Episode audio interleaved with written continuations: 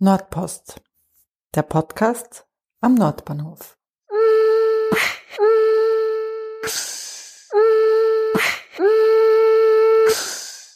Willkommen bei der 17. Ausgabe von Nordpost. Heute widme ich mich der Nordbahnviertel Service GmbH in der Bruno Marek Allee, die nicht nur für das Erdgeschoss-Zonenmanagement zuständig ist, sondern auch als Infopoint fürs Kretzel funktioniert und als Anlaufstelle für Bewohnerinnen und Bewohner.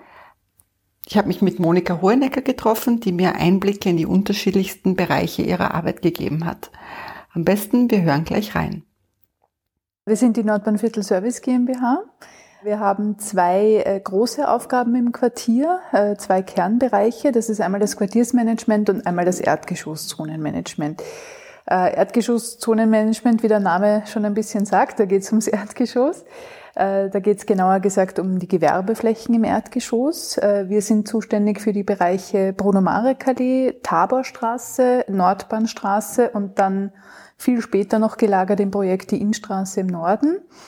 Äh, da reden wir von circa 70 Gewerbeflächen auf rund 25.000 Quadratmeter, die es sein werden, wenn das ganze Quartier dann eben auch fertig entwickelt ist. Äh, unsere Aufgabe ist es, äh, passende Mieter zu finden für diese Flächen und das Ganze in einem guten, ausgewogenen, bunten Mix. Also es soll sowohl Platz für die, ich sage mal, ganz klassischen großen Mieter sein, wie es ein Supermarkt ist oder ein Drogeriemarkt oder eine Apotheke, eine Post, also alles, was man sozusagen immer so klassisch vorfindet in einem Wohnquartier. Äh, Gastronomie ist natürlich extrem wichtig, äh, weil es äh, klarerweise einfach viel für die Belebung der Straße auch beiträgt, weil es für die Lebensqualität im Grätzl natürlich entscheidend ist. Ja, man sagt, man kann schön essen gehen oder man kann sich am Sonntag das frische Gebäck holen oder den guten Kaffee. Das sind natürlich alles Dinge, die, glaube ich, einfach jeder gerne in unmittelbarer, Wohn äh, unmittelbarer Umgebung der Wohnung hat. Ähm, und dann geht es aber natürlich auch um so Bereiche wie äh, Kultur, Dienstleistung, äh, auch Platz für wechselnde Nutzungen. Also wir haben ja jetzt zum Beispiel hier im Gelben Haus auf der Bruno Marek-Allee ein Pop-up-Lokal, äh, in dem auch immer wieder unterschiedliche Nutzungen stattfinden. Also wir hatten zum Beispiel schon des Öfteren Weinverkauf oder Weinverkostung, aber auch eine Künstlerin war da. Ich glaube jetzt vor zwei Wochen die Theresa Hattinger, die hat da ausgestellt. Äh, das sind ganz kurzfristige Geschichten, die dauern dann einen Tag, zwei Tage, drei Tage, äh, sollen natürlich auch so ein bisschen Abwechslung reinbringen. Ähm, und so wie man es eben hier jetzt sozusagen schon von dieser ersten Seite der Bruno Marek Allee kennt, so wird es im Prinzip auch weitergehen. Ja, also eine, eine bunte Mischung. Äh, zum einen natürlich am Bedarf orientiert der Menschen, die hier leben. Ja, also wir, wir machen auch immer wieder Befragungen. Wir reden viel mit den Leuten natürlich, weil sie auch zu, hier, zu uns hier kommen und sagen, uns fehlt total das Schreibwarengeschäft. Ah, es wäre so schön, wenn ein Eisgeschäft hier wäre und so weiter und so fort. Also da versucht man natürlich auf die Wünsche einzugehen. Ähm, aber vieles ist natürlich auch, ich sage mal, Hausverstandsplanung, weil man natürlich auch von sich selber weiß, okay, was, was brauche ich denn auch im, im unmittelbaren Umfeld. Ähm, und das Quartiersmanagement ist die zweite große Aufgabe. Äh, wenn man es mit einem Wort äh, sozusagen umschreiben wollte, dann wäre es die Belebung als Hauptaufgabe. Ähm, es ist aber schon äh, ein bisschen mehr oder es stützt sich auf mehrere Säulen. Ähm, wir machen das jetzt seit äh, rund zwei Jahren hier im Quartier. Uh, unsere Hauptaufgabe im Moment sind ganz klar die Wohnungsanfragen. Also viele Menschen natürlich, die ins Nordbahnviertel kommen wollen, die sich dafür interessieren, was wird denn da überhaupt alles gebaut. Äh, es ist ja schon ein ziemlicher Dschungel an Wohnungsangeboten, äh, von frei finanziert Eigentum bis gefördert. Das ist alles dabei. Also man muss sich da ja auch erst einmal ein bisschen zurechtfinden. Also da ist unsere Quartiersmanagerin sehr, sehr stark damit beschäftigt, da zu versuchen, ein bisschen Orientierung auch reinzubringen und zu helfen. Äh, wir sind auch die Ombudsstelle für die Baustellenaktivitäten. Auch da jetzt natürlich wieder mehr los. Es ist jetzt also es sind jetzt viele Baustellen äh, in Bewegung, es ist jetzt viel wieder angelaufen. Ähm, und da kommen äh, sowohl Fragen als auch Beschwerden. Ja, also tagesaktueller Fall heute war zum Beispiel die Staubbelastung auf dem Baufeld 5 recht hoch. Ja, dann kommen bei uns die Anrufe rein oder wir kriegen es auf der Facebook-Seite mit. Ja. Äh, und dann treten wir zum Beispiel mit dem Baustellenkoordinator in Kontakt und schauen, okay, was kann man machen? Kann man mal mit dem Spritzwagen drüber fahren oder kann man den Zaun zumachen oder was auch immer. Ja. Ähm, also natürlich auch viel so äh, tägliche neue Problemlösungen, je nachdem, was halt gerade los ist. Äh, und ich sage mal, die dritte Säule, also neben Info und Orientierung und, und Baustellenaktivität, ist eben die angesprochene Belebung. Äh, und da geht's äh, einfach gesagt um Events äh, jeglicher Größenordnung. Also das kann sein eben die kleine Weinverkostung oder der Tanzkurs, den wir schon gehabt haben, äh, bis hin zum großen Straßenfest, das eigentlich letztes Jahr hätte stattfinden sollen. Ah, das ist schade, ja. Also wir wissen alle, woran das, woran das gescheitert ist. Ähm, wir veranstalten sehr, sehr viele Führungen. Ja, also wir haben jetzt dieses Jahr auch neu mit dabei Baustellenführungen, Führungen in die rumänisch-orthodoxe Kirche. Also alles, was halt so ein bisschen dazu dient, das Viertel auch besser kennenzulernen und natürlich auch im Idealfall jetzt, wenn man es wieder darf, die Leute halt auch einfach zusammenzubringen. Ja, also das ist so ein äh, sozial ausgeprägtes Viertel, es herrscht so eine familiäre, nette Stimmung.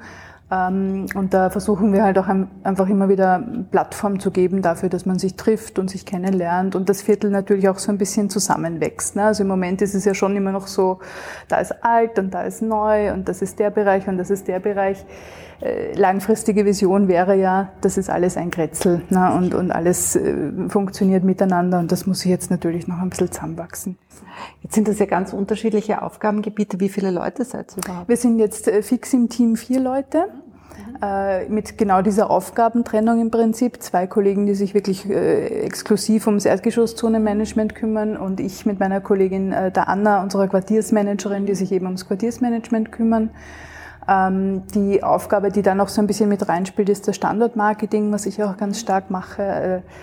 Also mittlerweile ist das Nordbahnviertel ein bisschen mehr im Begriff, aber vor zwei, drei Jahren, als wir angefangen haben, damit die Gewerbelokale zu bewerben und mit Interessenten zu sprechen, also war da oft noch so gar keine Vorstellung, wo ist das überhaupt, was ist das überhaupt. Ja, wenn wir Nordbahnviertel gesagt haben, haben viele mal gedacht, uh, das ist irgendwo ganz weit draußen im Norden. Ähm, und wenn man das eben nicht kennt und quasi immer nur mit dem Auto außen rundherum fährt, dann weiß man das natürlich auch nicht, ja, was, was sich da jetzt alles tut und was sich da entwickelt.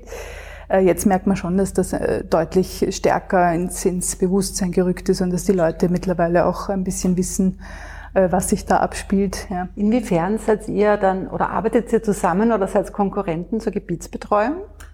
Also wir sehen uns als ergänzendes Angebot. Es war von Anfang an eine Frage, weil es natürlich absolut sinnlos wäre, quasi eine Parallelstruktur zu schaffen, die dann eigentlich am Ende des Tages wieder dasselbe macht.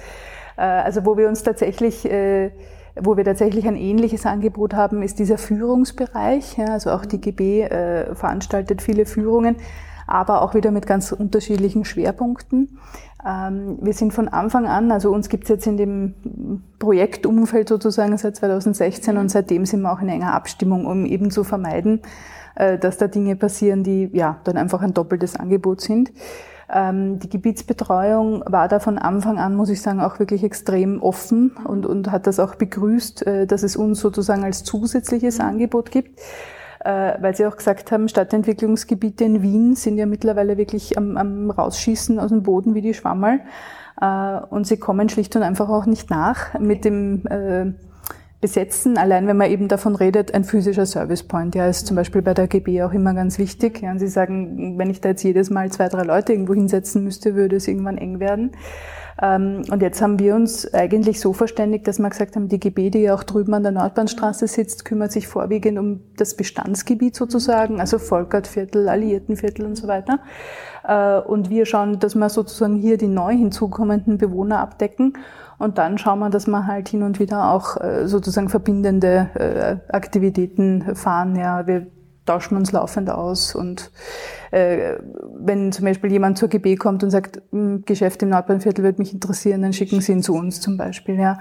Wenn jemand sagt, Volkert Markt, das wäre mal echt interessant, weiß ich nicht, einen Marktstand zu machen oder wo ist denn der überhaupt? Oder dann schicken wir ihn zum Beispiel mal rüber. Also es ist auch so ein, eine, eine super tolle Zusammenarbeit. Ja. Jetzt steht ja auf eurer Website, glaube ich, so, ihr seid der verlängerte Arm der Bauträger. Wer, wie kann man sich das vorstellen? Wer ist euer Träger und welche Rolle spielt die Stadt Wien? Äh, also wir sind äh, vom Bauträgerkonsortium beauftragt tatsächlich. Also daher dieser verlängerte Arm äh, oder auch der Arm, der sich sozusagen um diese Geschäftsbereiche kümmert, die jetzt nicht gerade zum Kernbusiness des Bauträgers gehören. Ähm, Bauträgerkonsortium hier besteht eben aus vielen unterschiedlichen Bauträgern, die auch tatsächlich laufend mehr werden. Also je mehr Baufelder begonnen werden, meistens kommt dann noch einer hinzu.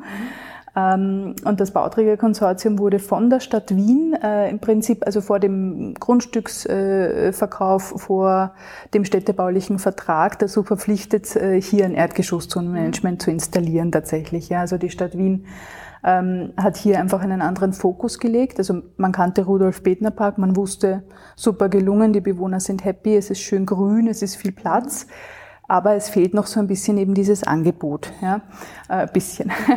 Äh, und daher hat man halt dann ganz bewusst gesagt, okay, die Bruno Marekali ist vom Fokus, von, vom Charakter äh, her dann was ganz anderes, also eben nicht dieser ruhige Grünbereich, sondern da soll es halt dann auch wirklich wurdeln und sich abspielen.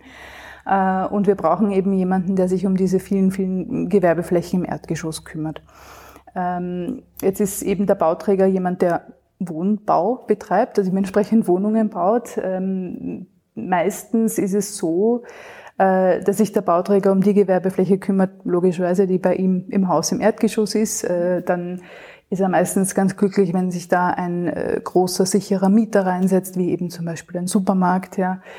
Beliebtes Thema jetzt auch während Corona, ja, also diese klassischen Ankermieter, die jetzt nicht ähm, die, die Wahnsinnsinnovation mit sich bringen, ja, oder das wahnsinnig Außergewöhnliche, aber dafür halt äh, sehr krisenfest sind mhm. äh, und, und äh, so ein Stadtviertel halt dann meistens auch über Jahrzehnte sogar begleiten.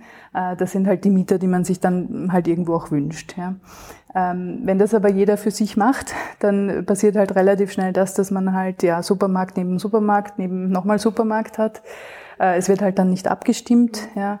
Äh, und das Bild der Straße leidet dann natürlich drunter. Das war den Wohnbauträgern Gott sei Dank von Anfang an sehr, sehr bewusst. Und sie haben von Anfang an gesagt, okay, äh, das ist nicht unsere Expertise, äh, da holen wir uns jemanden rein. Und so kamen dann wir im Prinzip auf den Plan. Und das war auch für uns ein Sprung ins kalte Wasser. Also auch für uns ein Projekt in dieser Größenordnung mit diesem mit dieser Langfristigkeit, mit diesem Risiko, das, das war auch für uns äh, etwas, wo wir uns äh, durchaus erstmal drüber trauen mussten.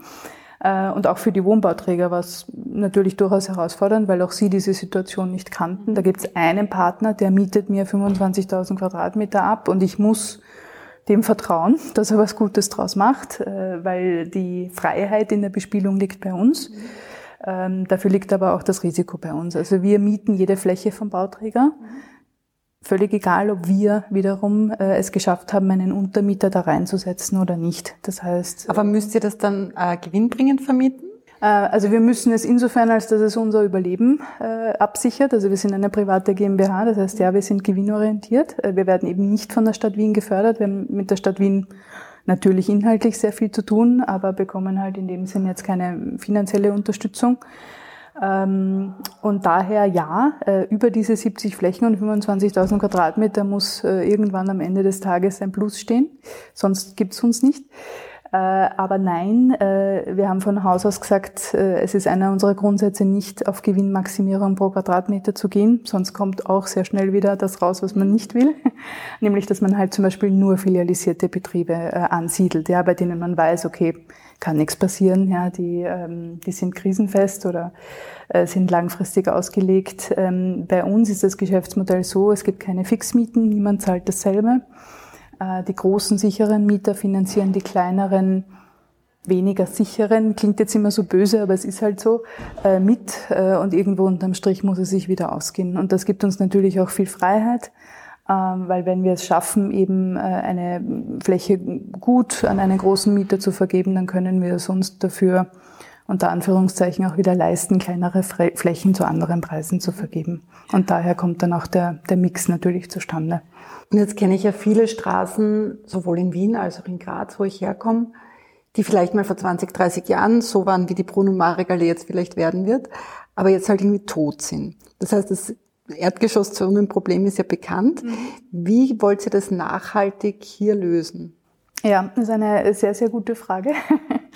Ähm, also prinzipiell ist es, ist es so, dass, das beobachten wir eben auch, ähm, Mieter rotieren eben sehr stark, ja, und, und äh, ziehen natürlich auch ganz gerne dorthin, wo es halt gerade angesagt ist, na, und wo man merkt, hm, gute Entwicklung. Ähm, wir haben zum einen äh, durchaus langfristige Mietverträge mit den Mietern. Wir haben auch selber äh, in unseren ähm, Verträgen eine, eine sehr, sehr lange Vertragsdauer drinnen. Äh, das war auch von Anfang an wichtig. Äh, wir kennen das auch aus anderen Stadtentwicklungsgebieten. Gäbe es uns jetzt zum Beispiel nur so diese klassischen drei Jahre, fünf Jahre, äh, dann wäre das halt ein dementsprechend sehr kurzer Zeitraum und könnte natürlich passieren, dass danach das Ganze relativ schnell ins Kippen kommt. Mhm. Ähm, jetzt, wie gesagt, jetzt sind wir ja schon eine Zeit lang am Standort aktiv. Wir haben jetzt schon gemerkt, dass man überhaupt erst nach diesen ersten zwei Jahren davon sprechen kann, dass die Mieter angekommen sind, einmal ihr Geschäft gut aufgebaut haben, äh, ihre Klientel haben und so weiter. also das ist ein Faktor, wo ich sagen würde, okay, das ist wichtig, dass man das auf Nachhaltigkeit und Langfristigkeit auslegt. Äh, natürlich können auch wir nichts garantieren. Äh, also wenn äh, wir es sozusagen nicht schaffen, die Straße zu beleben, dafür zu sorgen, dass hier Frequenz äh, herrscht, dafür zu sorgen, dass einfach die ich sage mal, Kernkundenschaft auch, auch weiß, was es da gibt und auch gerne ähm, in die Geschäfte kommt und, und hier konsumiert, ähm, dann werden natürlich die Mieter sagen, hm, ist jetzt nicht so, wie ich mir das vorgestellt habe und ich, ich gehe ins nächste Gebiet. Ähm, aber genau da sehen wir unsere Stärke, weil wir eben diese Kombination aus den Gewerbebetrieben, Betrieben im Erdgeschoss und dem Quartiersmanagement haben und somit halt auch eine sehr starke Plattform Richtung Bewohner und Richtung Einzugsgebiet haben. Mhm. Äh, und dadurch äh, aus unserer Sicht wie gesagt, hundertprozentige Garantie gibt's nie, aber wir glauben schon sehr fest daran, dass dieses Konstrukt dazu dient, äh, eine gute, sichere Basis aufzubauen, mit der man dann halt auch bleibt. Ja, weil jeder Gewerbetreibende sagt natürlich, solange es mir gut geht, bleibe ich äh, und kann vielleicht sogar daran denken, irgendwo noch eine zweite, ein zweites Standbein aufzumachen oder einen zweiten Standort aufzumachen.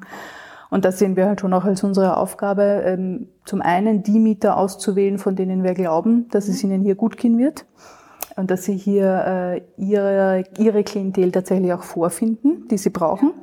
Und zum anderen dafür eben zu sorgen, dass das nicht abreißt, sondern wir halt immer wieder neues Leben reinbringen, immer wieder neue Angebote reinbringen und äh, dafür sorgen, dass sozusagen der Kundenstrom hoffentlich auch nie abreißt. Und das heißt aber, dass es euch auch langfristig geben sollte, oder? Also ihr seid jetzt nicht nur quasi als Anschub da für fünf oder zehn Jahre, sondern es sollte euch auch noch in 30 Jahren geben, oder? Also 30 Jahre weiß ich nicht, aber ja, auf jeden Fall mehr als fünf bis zehn, genau. Und das ist auch das, was ich gemeint habe. Ähm, so ein Anschub hat schon noch was Gutes ne, und so ein Impulsgeber und, und danach äh, zu hoffen, dass es sich sozusagen auch selbst gut entwickelt.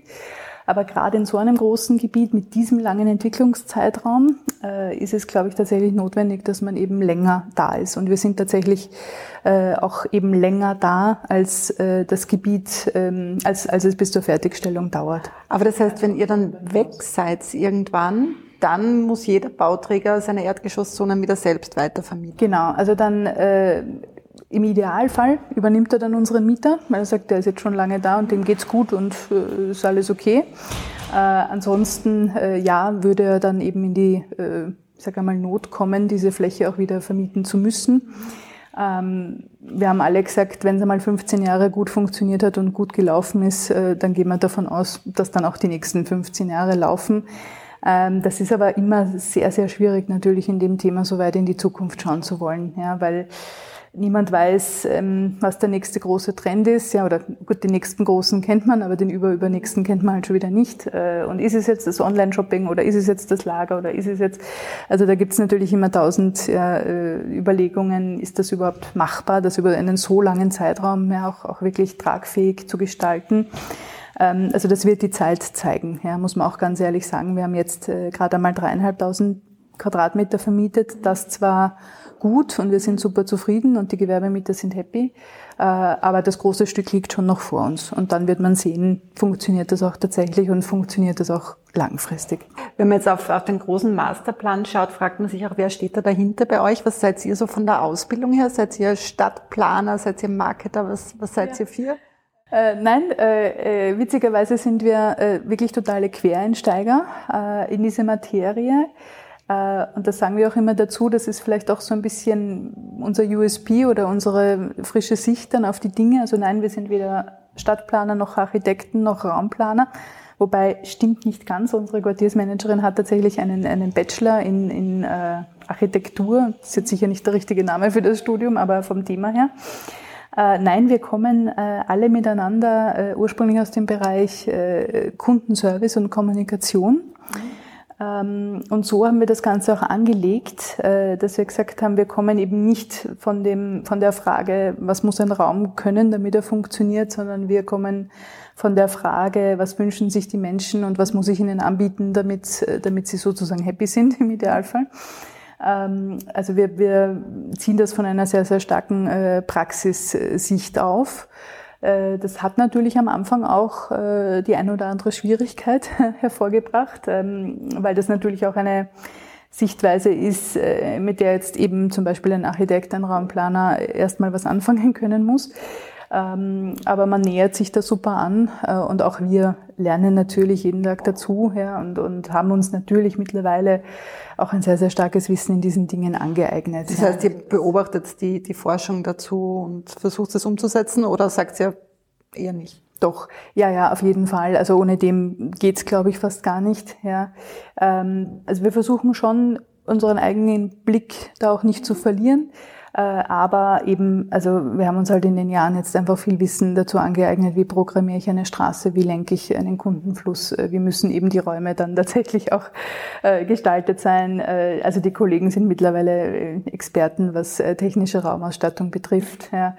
Ähm, aber das ist wirklich Learning by Doing, weil wenn man mal mit 100 Gastronomen gesprochen hat, die einem alle sagen, ich brauche den ab Luftkanal aber da und nicht da, weil alles andere ist ein Plätzchen, weil da ist die Küche und da, da, da, da, äh, dann lernt man da einfach bei jedem Gespräch mit. Ja, und irgendwann äh, ist man dann auch wirklich auch selbstsicher genug und weit genug, dass man auch dem Planer gegenüber äh, dann das vertreten kann und sagen kann, nein, der Raum muss anders ausschauen, weil mein Gastronom braucht ihn anders. Äh, das ist viel Geben und Nehmen, das ist viel Entwicklung und viel Zusammenarbeit am Ende des Tages und so funktioniert es dann auch. Und wenn man jetzt eine Unternehmerin oder ein Unternehmer ist und ins Viertel kommen will, du sagst, ihr habt wie viel, 10 Prozent der, der Gesamtfläche bisher schon vergeben? Wir haben jetzt 14 Prozent der Gesamtfläche. Ähm, ist vieles schon in die Zukunft hinaus vergeben oder hat man eine Chance, noch herkommen zu können? Also man hat auf jeden Fall eine Chance. Ja, äh, es ist einiges so gut wie vergeben. Äh, wir sagen immer erst dann wirklich vergeben, wenn der Vertrag halt auch unterschrieben ist. Das sind oft lange Zeiträume, äh, weil ja der Raum auch äh, geplant werden muss, weil der Ausbau äh, finanziert werden muss. Man muss sich dann auch wirklich sicher sein, schaffe ich das, habe ich die Bankfinanzierung und so weiter. Also so einen Mietvertrag unterschreibt man natürlich auch nicht von heute auf morgen. Ähm, also ja, es sind viele Flächen dauernd im Gespräch und eben so gut wie vergeben, aber es sind auch noch sehr, sehr viele zu haben. Wie viele Jahre im Voraus?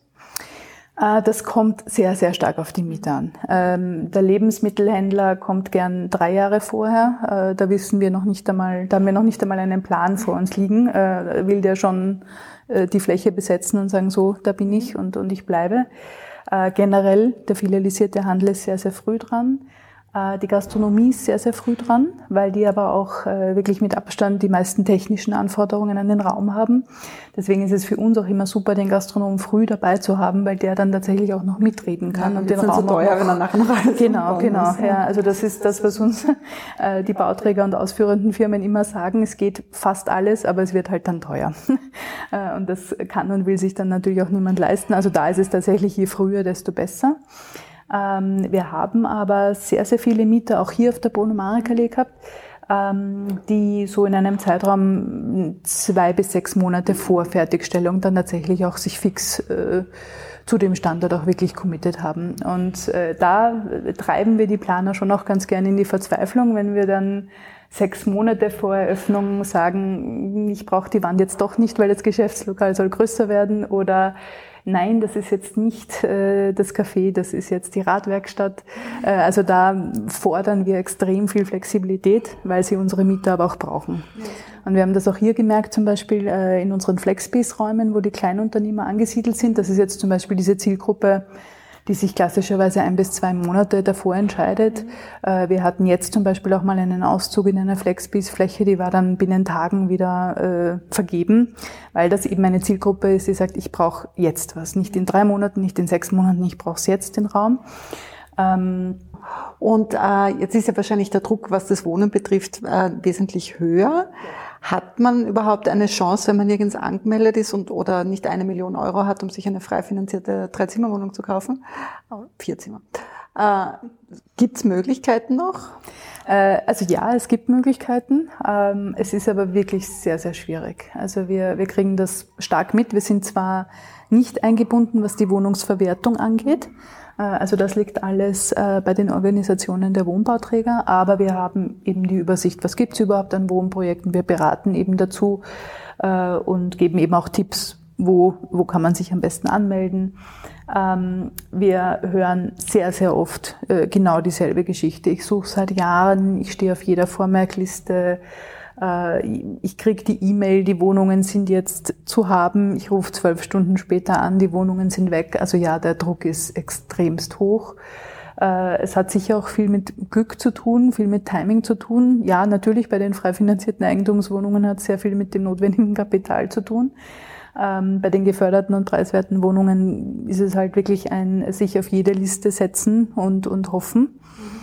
Äh, das ist das, was uns die Wohnungsinteressenten ganz oft erzählen. Äh, je, auf je mehr Listen man steht, desto höher ist die Wahrscheinlichkeit, dass man es halt irgendwo äh, irgendwann mal schafft. Ähm, ich meine, es ist kein Nordbahnviertel-Spezifikum, das ist ganz Wien. Ja, also die Wohnungen gehen natürlich weg wie, wie die warmen Semmeln.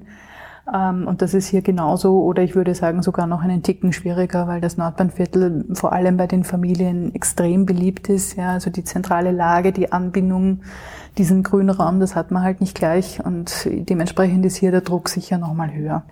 Was ich mich jetzt gefragt habe, ähm, ich kann mir keine Wohnung um eine Million Euro kaufen und ich kenne auch kaum jemanden, der sich eine Wohnung um eine Million Euro kaufen kann.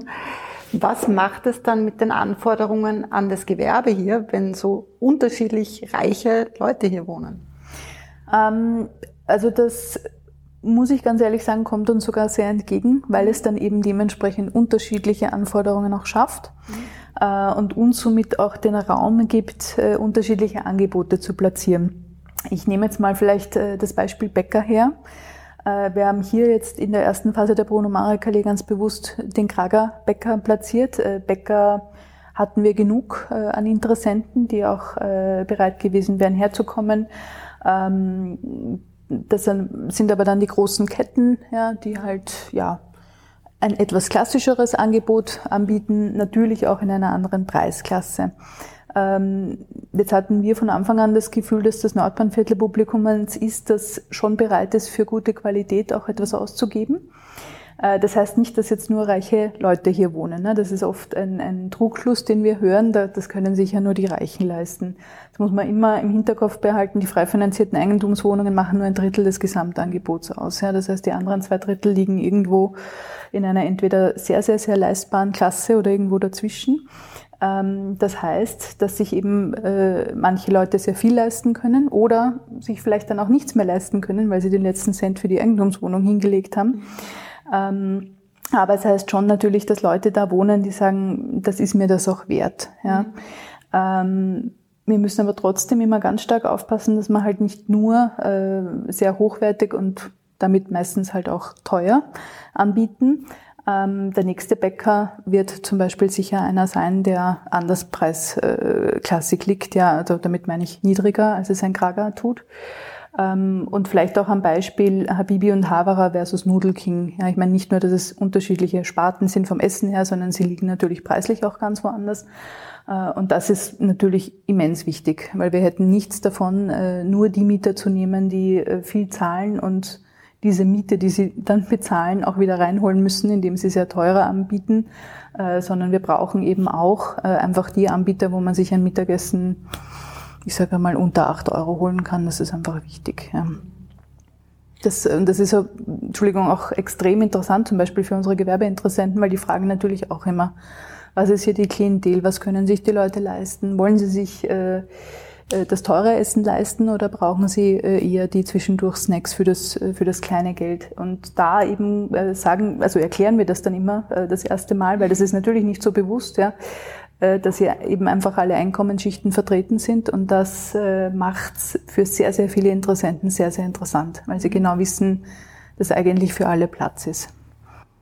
Das wäre eigentlich ein wunderbares Schlusswort. Jetzt ist meine Schlussfrage nur, gibt es noch was, was du gern gesagt hättest?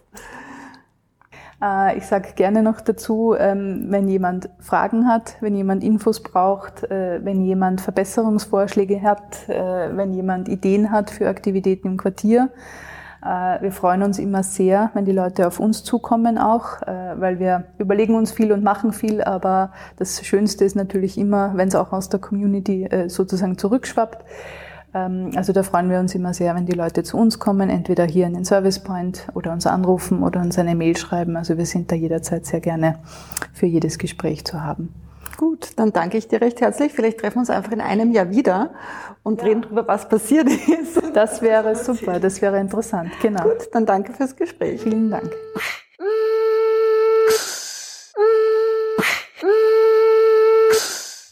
Ja, vielen Dank fürs Zuhören. Ich hoffe, ihr wisst jetzt ein bisschen mehr über die NBV, was sie so macht und schaut vielleicht auch mal in der Bruno Marek Allee vorbei. Dann bleibt mir eigentlich nur, euch noch ein schönes restliches Wochenende zu wünschen, all jenen zumindest, die am Veröffentlichungstag schon zugehört haben. Schaut gerne auf www.nordpost.at vorbei. Da gibt's auch eine ganz frische Ausgabe von Donnerstag, wo ich mich einem Theaterprojekt widme, das nächste Woche am 11. Juni in Kretzel Premiere feiert. Weiterhin freue ich mich auch, wenn ihr mich unterstützt unter www.steady.fm slash Nordpost könnt ihr mir einen kleinen monatlichen Betrag zukommen lassen. Dann bekommt ihr monatlich einen Newsletter mit Hintergründen zu den Interviews und Neuigkeiten aus dem Kretzel und helft mir so, die Hostingkosten, Materialkosten etc. zu stemmen. Bis zum nächsten Mal, eure Sonja.